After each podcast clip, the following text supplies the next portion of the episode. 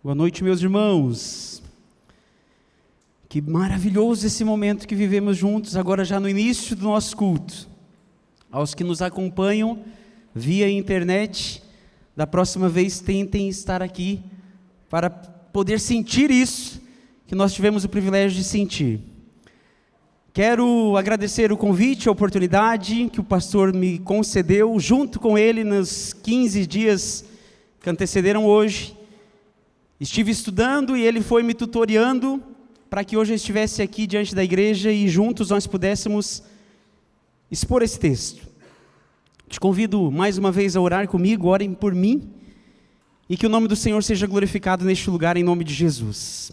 Senhor Deus e Pai, eis aqui a tua igreja, a tua palavra será exposta diante dos santos e nós te pedimos, Deus, dá-nos ouvidos espirituais, confronta o nosso coração e nos ensina, Deus, a te obedecer e assim te honrarmos. Nos oportuniza isso, Pai, que nós possamos não só ser igreja aqui dentro, mas ao sair daqui, ao colocar em prática aquilo que o Senhor tem nos revelado, para a tua glória, em nome de Jesus, amém e graças a Deus. Você que trouxe a palavra de Deus, abre lá no Evangelho de São Lucas, no capítulo 14, no verso 26 ao 33.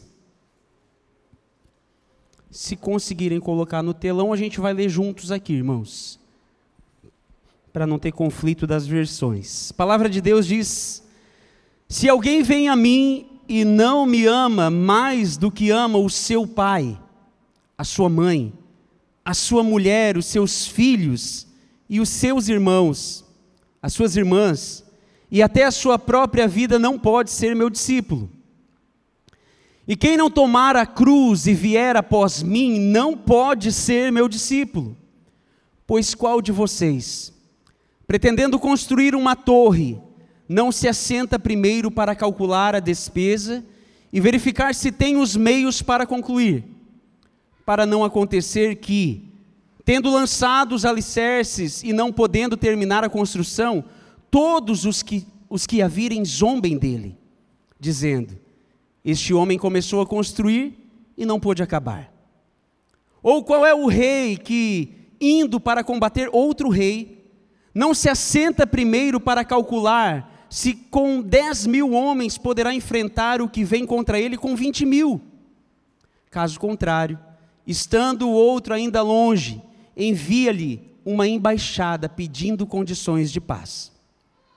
Assim, pois, qualquer um de vocês que não renuncia a tudo o que tem, não pode ser meu discípulo. Eu quero iniciar essa mensagem convidando você, igreja, a agradecer a Deus por nos oportunizar participar da sua missão na terra. Devemos ser gratos por essa por esse presente que ele nos dá. Em 2021, meus irmãos, eu tive o prazer de servir no ministério mais lindo desta igreja, o Ministério Nova Geração. Quando recebi esse convite, eu fiquei, meu Deus. Aliás, eu me propus a servir, mas não imaginava que seria para direcionar o ministério infantil. E quando eu recebi esse convite, então, sirva na Kids, eu falei, meu Deus, o que, que eu vou fazer? Irmãos, eu aprendi muito mais do que eu ensinei. Eu conversei com as crianças aqui da nossa igreja, desde os bebezinhos até os pré-adolescentes, ali na turminha maior. E inicialmente eu percebia que eles, que elas não eram capazes de entender muitas coisas que eu falava. Então eu tive que aprender ali naquele momento, diante daquele desafio, a me, me comunicar melhor, de forma mais simples. E nesses momentos, diversos momentos que eu tive lá, sentado às vezes naquelas cadeirinhas bem pequenas, ou sentado no chão, ao lado dos bebês, eu descobri várias coisas hilárias que foram filtrados pela mente dos nossos filhos, de muitos papais e mamães aqui presentes. Abro um parênteses aqui. Às vezes o exemplo que nós damos em casa vale muito mais do que palavras repetidas. E eu soube de muita coisa que acontecia nas vossas casas, diante dali da, daquela experiência. Essa experiência, irmãos, me ensinou a me comunicar melhor. Informações importantes ali precisavam ser repassadas, mas tinha que ser de uma forma simples, simples e clara. E isso me fez aprender ainda melhor os fatos que eu já conhecia, pois eu percebi que se eu não conseguisse repassar aquilo de uma forma simples, talvez eu não tivesse entendido nada daquilo que eu estava tentando ensinar. No decorrer do ano, eu comecei a ver alguns dos nossos filhos, dos filhos dessa igreja, a tentar me imitar, ou de alguma forma tentar chamar a minha atenção. Às vezes um bebê vinha e batia na minha perna para tentar chamar a minha atenção, às vezes imitava alguma coisa que eu estava fazendo. Eu percebia que eles estavam querendo me agradar de alguma forma. Eu estava, irmãos, ali, fazendo pequenos discípulos. Foram nesses momentos especiais, quando eu percebia que eles estavam ali bem próximos, que eu falei para os filhos de vocês sobre a queda, sobre depravação total, sobre o plano de redenção, sobre justificação, sobre santificação, sobre salvação e sobre o senhorio de Cristo. A história que nós lemos aqui fala de uma grande multidão que foi testada pelo Mestre. Essa multidão estava admirada com tudo o que Jesus vinha fazendo. E de repente, naquele momento que parecia o ápice de toda a situação, o clímax dessa, daquela situação, ele aperta o discurso. Eu ouso trazer as mesmas palavras diante da nossa comunidade. E eu pergunto para cada um de nós que está aqui: de quem nós somos discípulos? Talvez tenhamos visitantes aqui e vocês podem, dizer, né, irmão Tiago, eu não sou discípulo de ninguém. Afinal de contas, eu penso por mim mesmo, eu tenho uma razão absolutamente sã e eu consigo ponderar diante das coisas, e eu sou quem decide alguma coisa. O fato, meus amados irmãos, é que todos nós, repito, todos nós temos mestres. Mas o grande problema ainda não é esse, mas quem é esse mestre a quem você segue? De quem você é discípulo? Talvez não seja de Cristo. O verso 26: Se alguém vem a mim e ama o seu pai, a sua mãe, a sua mulher, os seus filhos, os seus irmãos e irmãs, e até a própria vida mais do que a mim, não pode ser meu discípulo. Na semana retrasada, nós ouvimos o nosso pastor, se você recorda, traga a mente, falando sobre a existência de um propósito maior, regido pela soberania de Deus, e nele nós encontramos um significado para a vida.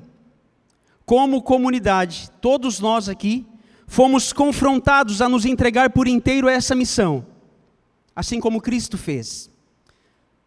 Na sequência, nós tivemos o nosso irmão Timo explanando aqui sobre dons ministeriais. Abra um parênteses. Ninguém pode rodopiar aqui nessa igreja.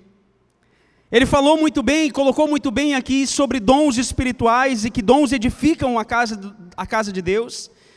E hoje eu quero falar sobre algumas das implicações de sermos discípulos de Jesus. O texto conta que uma multidão estava seguindo Jesus. E nessa altura do, do seu ministério, a sua fama, irmãos, era grande.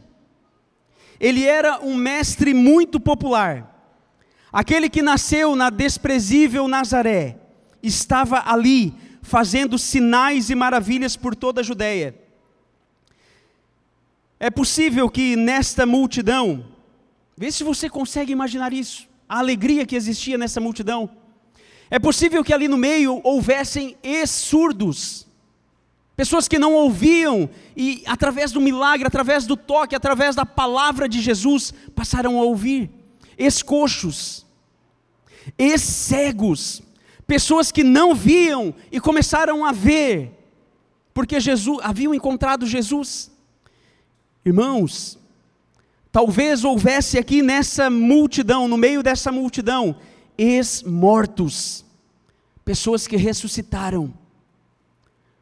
Você consegue perceber o nível, o tamanho da alegria, do êxtase que essa multidão provavelmente tinha ao seguir o Mestre? Deveria haver muita alegria ali nesse povo, muito sentimento de gratidão, uma grande satisfação em apenas acompanhar Jesus. O seu discurso também, irmãos, era, era atrativo para muitos.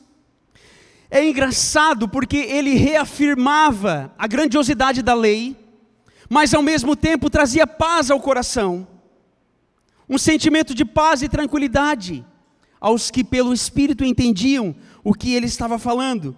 Mas de repente, Jesus se volta à multidão e, num outro tom, num, ele muda o tom da conversa, ele aperta, ele aperta o assunto, ele começa a falar, a falar aqui em parábolas, e aqueles que criam pelo Espírito começaram a entender o que o Mestre estava proferindo, mas provavelmente talvez alguns ali, talvez isso acontece ainda hoje. E se, se isso estiver acontecendo, clame ao Senhor. Talvez muitos lá não entendiam o que ele, o que ele estava falando. Irmãos, as palavras começaram a não agradar mais o coração da multidão. O que hoje também pode acontecer. Ele acabava de afirmar que a devoção a Ele deveria ser tão intensa e tão real, que nem mesmo o amor aos pais e familiares deveria ser maior. Jesus parece perder o, o, momento, a oportunidade, aos olhos humanos, aos olhos dos gestores, dos líderes, parece que aqui ele havia fracassado. Jesus não, não se importa, irmãos, com o melhor momento, ele vê além. O que ele nos oferece é muito mais do que poder enxergar novamente, do que poder ouvir novamente. Era sobre isso que Cristo estava preocupado diante daquela multidão. Parece que ele perde o clímax da situação. As suas palavras agora são duras e não promovem mais conforto. Ele estava falando sobre algo que nós temos ouvido constantemente aqui na nossa igreja: discipulado. Para aqueles que o seguiam, para aqueles que estavam ali no meio da multidão, que insistiam em acompanhar, ele, então,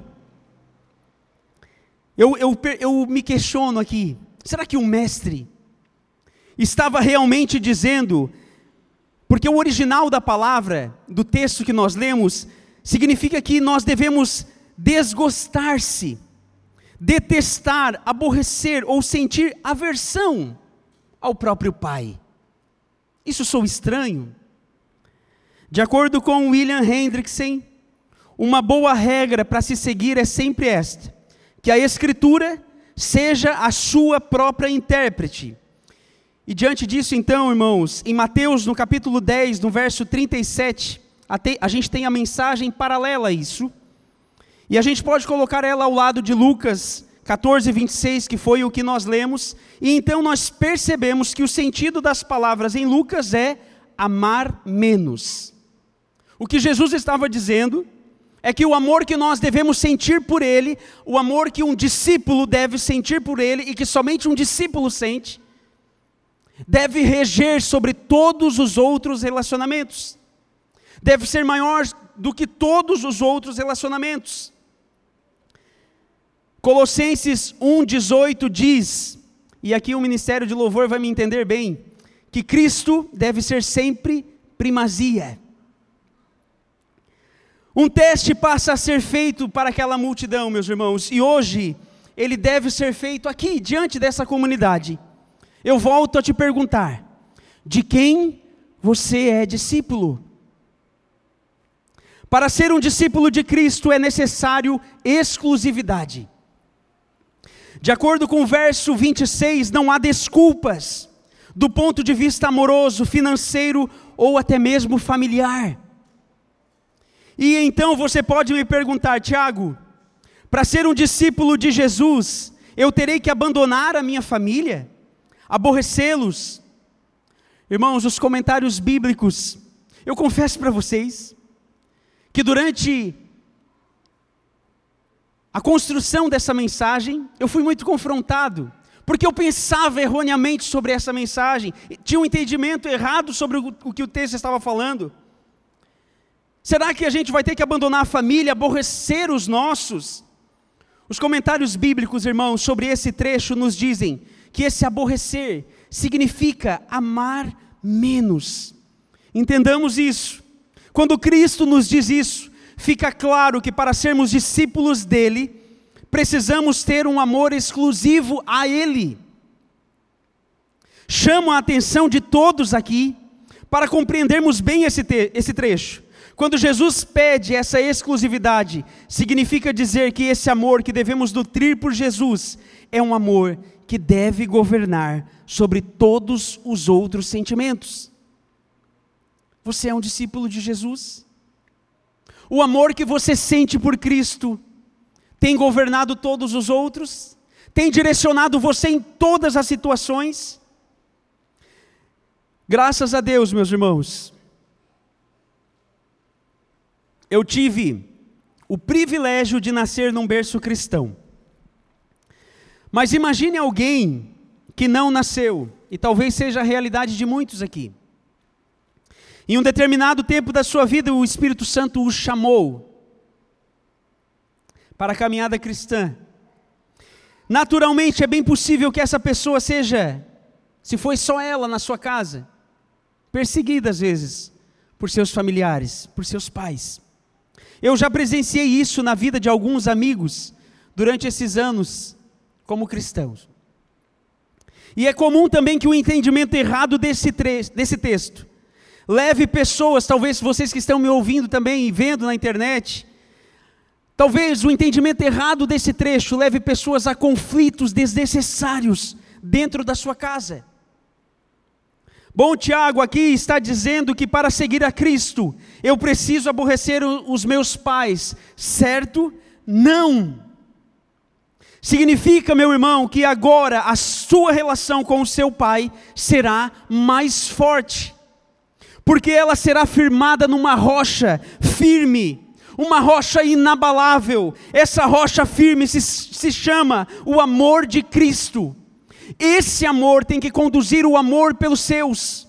Esse amor tem que conduzir o, todos os outros sentimentos que, que conduzem a sua vida. Ele tem que ser o seu norte. Você deve amar menos todas as demais coisas o amor por, por, pelos seus pais deve estar abaixo, deve estar servindo debaixo do senhorio de Cristo. O amor pelos da sua casa. O mesmo acontece dentro do seu ambiente de trabalho, meus irmãos. Quando você se torna um discípulo de Cristo, você passa a se comportar como alguém que foi alcançado por Jesus. E então nós começamos a trabalhar como se o nosso chefe não estivesse olhando. Não precisa nem de câmera. Porque nós somos agora, nós entendemos que é o amor de Cristo que deve reger a nossa vida, inclusive a nossa conduta dentro do nosso local de trabalho somos discípulos. Esse aborrecer que Jesus está dizendo é que o amor nutrido por Cristo, ele é tão exclusivo, ele deve ser tão exclusivo e tão forte, que ele deve governar, governar todas as outras relações que nós temos. Serei um filho melhor, um esposo melhor, um funcionário melhor Meus irmãos, se no ambiente de trabalho onde você está, se há fofoca, E se quando você chegou lá, essa fofoca não cessou, ou pelo menos diminuiu, eu não vou nem cogitar que ela aumentou, irmãos. Eu temo a dizer que você ainda não entendeu o que é ser um discípulo de Cristo. E digo mais, talvez você seja instrumento do mal, onde você está. De quem nós somos discípulos? Quem é o nosso mestre? Meus irmãos, que o amor de Cristo, ele venha reger tudo. Quando eu falo tudo, inclua tudo, pense em, nas, em todas as coisas que lhe rodeiam. Que o amor de Cristo venha reger todas as áreas da nossa vida. A rocha inabalável. Que o Senhor venha nos moldar, aleluias. E sendo assim, eu volto a te perguntar, para que você pense junto comigo: quem é o meu mestre? Quem tem sido o meu mestre? De quem eu tenho sido discípulo? Seguranças, às vezes, representadas pelas nossas posses, pela sua profissão, talvez eu falo aqui, com muitas profissões diferentes, e às vezes você se confia naquilo que você é. Não, não somos nada, meu irmão. Seguranças representadas aí por uma família, às vezes bem estruturada, pelo seu ego o estilo de vida que você tem levado, aquilo que o mundo prega que você deve viver, tudo isso, o que o Senhor está falando aqui é que tudo isso deve ser renunciado diante de tal amor. Não há outro mestre a não ser o Mestre Jesus. E é isso que esse amor exige de nós. No verso 27, E aquele que não carrega a sua cruz e não me segue, não pode ser meu discípulo. Essas palavras são duras. Você acha isso que está aqui no texto doce? Essas palavras são duras, sim, irmãos, são muito duras. Mas esse é o evangelho verdadeiro, sem omitir fato algum. Infelizmente, não é esse evangelho que nós temos visto e ouvido nos meios de comunicação, que vende uma ilusão prometendo mundos e fundos que Cristo nunca, nunca prometeu. Nunca prometeu aos seus seguidores. O que Jesus está falando aqui à multidão é: aquele que não carrega a sua cruz e não me segue, não pode ser meu discípulo. O que vemos nesse trecho, irmãos, é renúncia. Você está disposto a tomar a sua cruz? A continuar ouvindo, ouvindo o que está sendo pregado nessa igreja?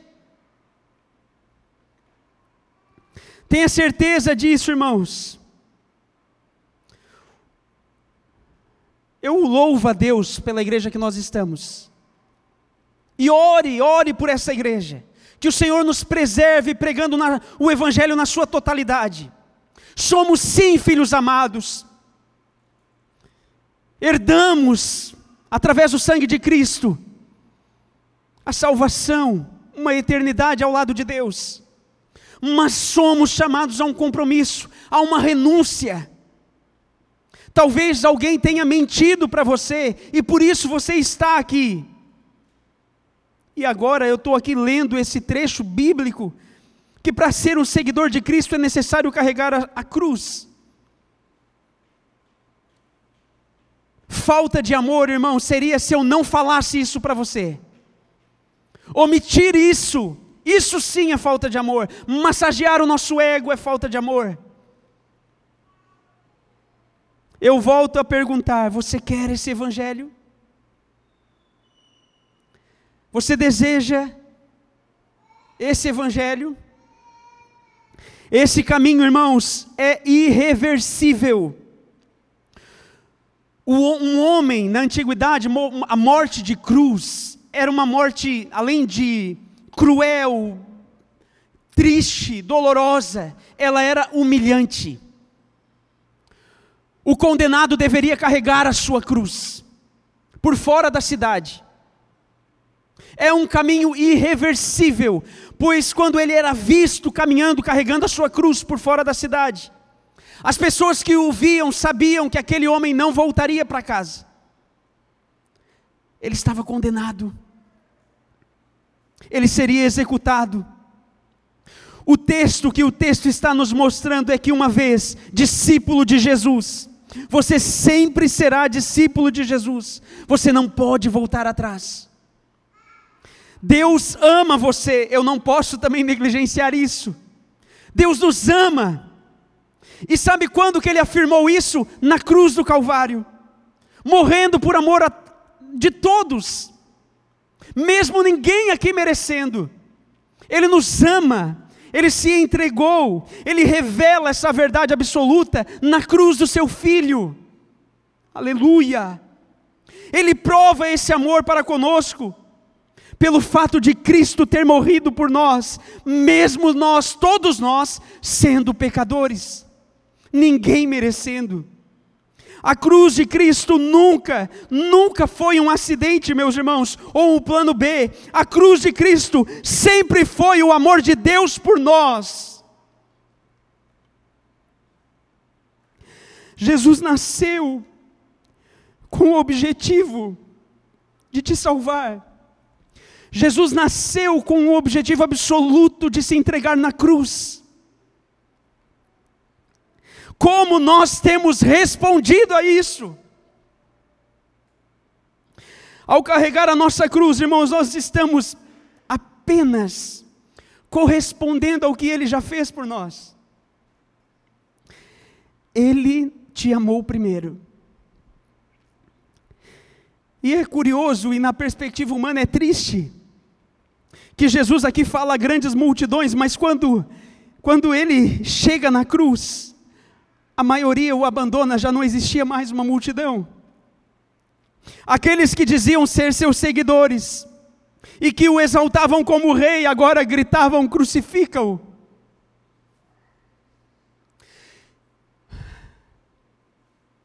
Nós continuamos a gritar: crucifica-o, quando negligenciamos essa mensagem. Verso 28: Qual de vocês se quiser construir uma torre, primeiro não se assenta e calcula o preço, para ver se tem dinheiro suficiente para completá-la. Pois se lançar o alicerce e não for capaz de terminá-la, todos os, os que a virem rirão dele, dizendo: Este homem começou a construir e não foi capaz de terminar.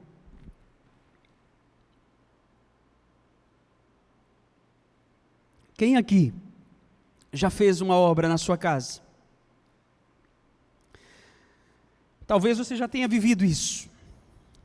Eu, por exemplo, irmãos, caí na besteira de construir uma edícula nos fundos da minha casa. E eu considero eu e a Thaís, a minha esposa, considero muito mais a Thaís, muito sensata. E nós fizemos contas e orçamentos antes de iniciar. Mas é impressionante como existem fatores externos que podem comprometer a sua obra quando essa análise que você faz, quando você faz esse orçamento, não considera todos os pontos. Está lá, irmãos, inacabado. No texto, nós vemos aqui um homem que está pensando em construir uma torre. Esse texto ele não nos revela os detalhes sobre essa obra, mas havia a intenção de construir essa estrutura. Esse homem deveria calcular os custos disso, porque caso não o faça, ele poderia virar alvo de chacotas, é o que o texto diz. E então aqui a gente percebe que para ser um seguidor de Cristo, antes você precisa compreender que um, ser um cristão não é um mar de rosas. Como minha mãe falava e como muitos têm pregado. Não é um mar de rosas, meus irmãos. O construtor perfeito decidiu construir a sua torre. Estou falando de Jesus. E ele pagou completamente a obra. Justamente porque o construtor perfeito decidiu construir o caminho da salvação, é que hoje eu e você podemos cogitar em sermos discípulos de Cristo. Porque ele já fez um caminho. Ele se sacrificou por nós. Ele completou a obra. Na eternidade, irmãos, no mundo espiritual, isso já está con concretizado, já está pronto. O caminho já está aberto, os dons que o Timo pregou aqui domingo passado já foram entregues para a sua igreja. Ele nos separou, ele tem nos santificado, ele abriu um caminho que sozinhos nós jamais poderíamos ir. A nossa única tarefa, irmãos, é se entregar, respondendo a esse chamado, a tudo isso que ele já fez verso 31. Ou, qual é o rei que pretendendo sair à guerra contra outro rei? Primeiro não se assenta e pensa se com 10 mil homens é capaz de enfrentar aquele que vem com, contra ele com 20 mil. Se não for capaz, enviará uma delegação, enquanto o outro ainda está longe, e pedirá um acordo de paz. Da mesma forma, qualquer de vocês que não renunciar a tudo o que possui, não pode ser meu discípulo. Eu, irmãos, poderia ter decidido não construir a edícula lá em casa. Esse homem aqui no texto poderia ter decidido não construir essa torre. Mas esse rei agora, nesta parábola, ele não poderia postergar a sua decisão ele precisa urgentemente decidir o que fazer. A primeira parábola, então, nos chama a moderação, mas agora, essa nos chama a uma decisão. Ou você sai à guerra e assume as consequências de lutar com muito menos soldados que o exército inimigo, ou você envia um embaixador era uma decisão é, pessoal daquele rei. Ele poderia até pedir conselhos aos seus amigos, aos seus conselheiros, mas a decisão continuava sendo pessoal. Esse rei precisa tomar a sua decisão. E notem que no continuar do texto, essa parábola aqui, Jesus aponta o que deveria ser feito. Reconcilie-se, renuncie, arrependa-se. Exige-se aqui uma ação urgente, irmãos, e pessoal. O Rafinha, na oração hoje, aqui no meio do louvor, disse: O rei está voltando. Desde criança eu ouço isso. Estou com 38 anos. Desde criança eu ouço que Jesus está voltando. Vejo placas por aí, daqueles que o mundo considera como fanáticos dizendo: Jesus está voltando. Paulo, meus irmãos, há dois mil anos atrás, dizia: Jesus está voltando. Arrependam-se. Muito mais urgente é esse aviso hoje. Se há dois mil anos atrás o homem de Deus já dizia: Jesus está voltando, irmãos, quão eminente é esse aviso perante a sua igreja? O texto está nos orientando: renuncie, renuncie o seu ego, que o amor de Cristo venha reger todos, todas as áreas da nossa vida. O rei está voltando, irmãos. E diferente da primeira entrada dele, num jumentinho, entrando para morrer e se entregar, o rei virá para julgar e para consertar tudo aquilo que nós estragamos, para consertar e para julgar a humanidade. para reinar. Que realidade maravilhosa é essa? Jesus está voltando. Irmão Tiago, eu não vim aqui numa igreja de fé reformada, ou eu não estou vendo uma pregação de uma igreja de fé reformada, para ouvir alguém afirmar que eu preciso me reconciliar com Deus. Meu irmão, a Bíblia tem duas grandes verdades, muito importantes, que nós precisamos afirmar. A primeira é que Deus é soberano. A salvação pertence ao Senhor. E se a salvação é dele, ele dá a quem ele quer.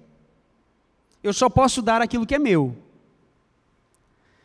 Mas a Bíblia também fala da responsabilidade humana. Como o pastor Bruno bem ilustrou na semana retrasada, uma dança de um casal. O homem conduz a dança e a mulher deixa-se ser conduzida, participando ativamente dessa dança. Da mesma forma, Deus conduz essa transformação em nossas vidas. E nós participamos ativamente, deixando-nos ser conduzidos. Tim Keller disse, em uma das suas postagens casuais, irmãos, siga ele. O homem fala assim, brincando, e fala umas coisas que a gente fica pasmo. Ele disse o seguinte: que quando entrarmos no céu, teremos uma certeza absoluta: não merecíamos estar ali. Não merecíamos a salvação.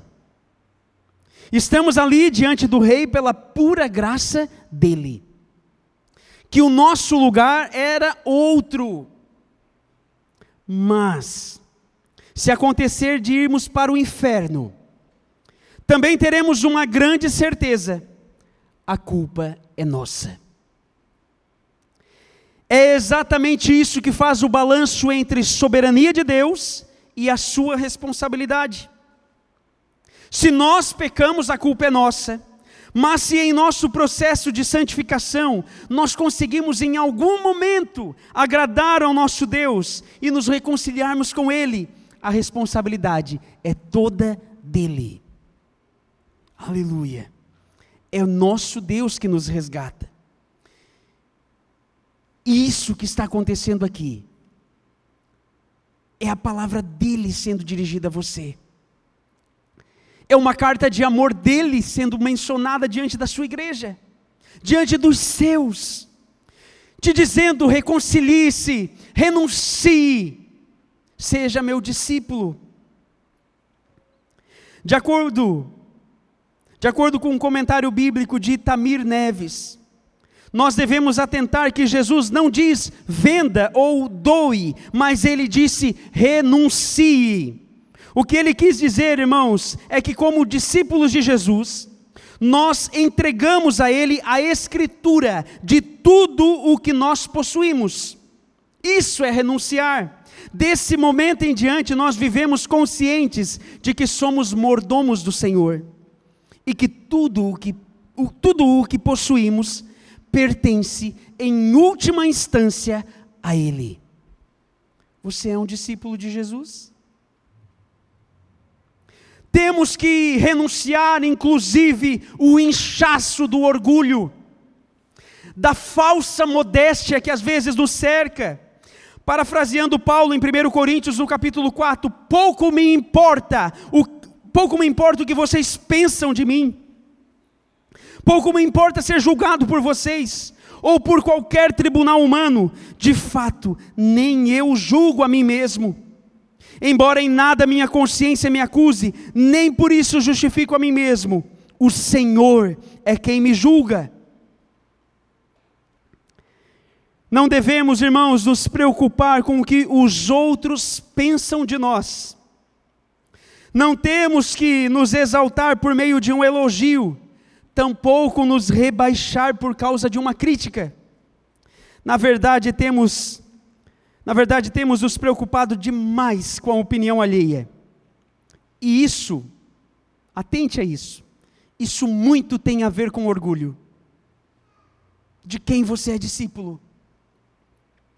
Pensar, pense mais em Deus, irmãos, e no outro. E quando eu digo pensar no outro, é buscar servir, servir para a glória de Deus.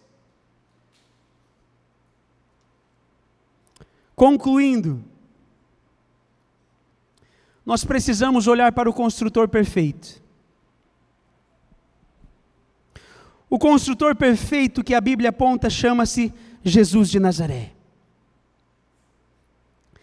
Se precisamos renunciar tudo, você pode me perguntar, Tiago, o que sobra? E eu te afirmo: sobra a cruz. A disponibilidade de seguir Jesus até a morte por causa da sua justiça. Não sobra, irmão, nem a boa fama, pois a cruz era a sentença de morte para aqueles que se rebeliavam contra o império. Como um criminoso, no meio de dois bandidos, assim foi a morte do nosso rei. Vimos que há necessidade de um planejamento para um compromisso responsável com ele. O curioso é que o Evangelho não esconde isso de ninguém. Basta você ler. Quem tem a intenção de construir a torre, deve fazer um orçamento, calcular muito bem os gastos, para não fazer um fiasco e passar vergonha, meus irmãos. Quem vai guerrear, deve mensurar as suas forças e decidir se deve lutar ou se entregar. E assim nós ficamos diante de um dilema. O dilema de todos os que conhecem a Jesus. Segui-lo não é fácil, nunca foi. Não segui-lo, irmãos, é pior ainda. O homem é um ser obcecado pelo prazer. A grande questão é onde está esse prazer? Nas coisas externas, no dinheiro, no sucesso, na cultura, no sexo, na diversão, nas viagens. Isso tudo funciona como anestésicos, que amenizam apenas o seu problema, mas não a cura. Você já deve ter percebido isso. Você não é curado, você simplesmente se anestesia. Só há cura em Cristo Jesus. Salomão buscou a felicidade na bebida, na riqueza, no sexo e na fama, e viu que tudo era vaidade. John Piper disse que o problema não é a busca do prazer, mas o contentamento com um prazer terreno, carnal, raso, passageiro. Deus nos criou, irmãos, para o prazer. A busca pela felicidade, ela é legítima, e parece que talvez, eu sei que às vezes falar isso aqui diante de muitos que talvez estejam mergulhados em uma depressão, eu posso te afirmar em Cristo a cura. Cristo pode suprir as suas fraquezas. Jesus pode todas as coisas, pare de se anestesiar, se entregue a Cristo. Irmãos, o fim principal do homem é glorificar a Deus e gozá-lo para sempre. Agostinho disse: Senhor, tu nos criastes para ti, e a nossa alma não encontrará descanso até repousar em ti. Eu oro a Deus, irmãos, para que todos aqui, todos nós, percebamos os privilégios eternos e espirituais que, que temos ao entender algumas coisas aqui expressas. Você é membro da família de Deus, entenda isso. Você nasceu de cima, você nasceu do alto, o Senhor sonhou sim contigo. Você nasceu do Espírito. Você é herdeiro de Deus, co-herdeiro com Cristo. O seu nome está escrito nos céus, está escrito no livro da vida. A sua pátria, a nossa pátria é o céu, aleluia. O nosso destino é o céu, o nosso futuro é Jesus Cristo. A sua vida pode ter, irmãos, um grande significado se você se render ao senhorio de Cristo e servir em sua missão. Quem vislumbrar essa verdade, mesmo que apenas por um segundo, nunca mais a esquecerá. Nós temos tantos privilégios, tantos prazeres. Às vezes você está, nós estamos cegos com aquilo que tem nos anestesiado. Ouse enxergar além a eternidade. Clame a Deus se você não consegue. Mas eu preciso te perguntar: você está disposto a seguir Jesus? Você fez todos os cálculos? Tem assumido um compromisso com Ele, meus irmãos? O que Jesus estabelece para qualquer um de nós que deseja ser seu discípulo é a disposição de renunciarmos tudo, inclusive a nós mesmos. E essa mensagem aqui é um chamado de amor do Pai para conosco.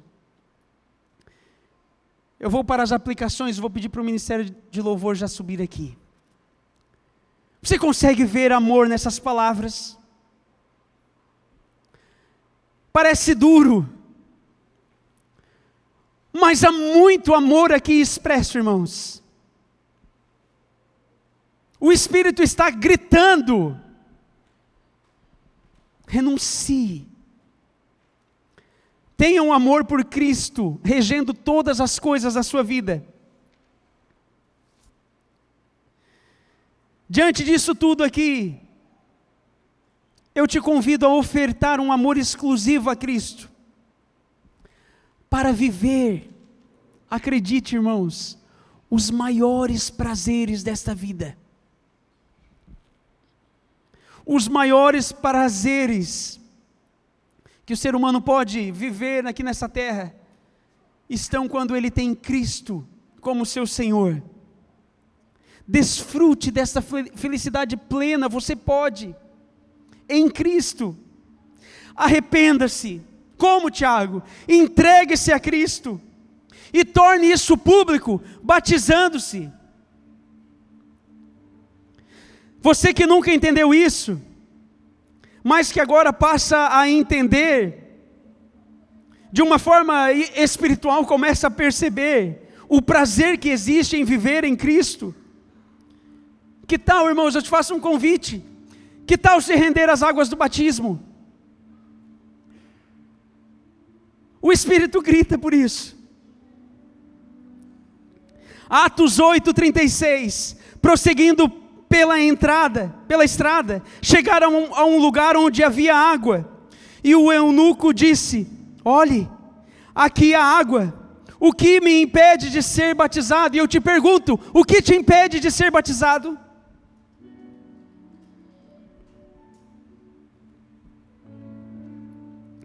Disse Filipe: Você pode, se você crer de todo o seu coração. Eu ouso repetir isso. Você pode, se você crer de todo o coração, a água aqui, irmãos. Se entregue, renuncie tudo aquilo que o mundo diz que você deve ter como alvo, ter como prioritário. Renuncie. O eunuco respondeu: Creio que Jesus Cristo é o Filho de Deus. E eu te pergunto, irmãos, o que você responde? O que você responde? Todos aqui podem dar um passo além os da casa podem ler mais a Bíblia, estar mais em oração, participar da, missão, participar dos PGs, participar no culto aos sábados aqui com os jovens, servir a nossa comunidade. Aos da casa nós podemos fazer muito mais. Sempre há uma renúncia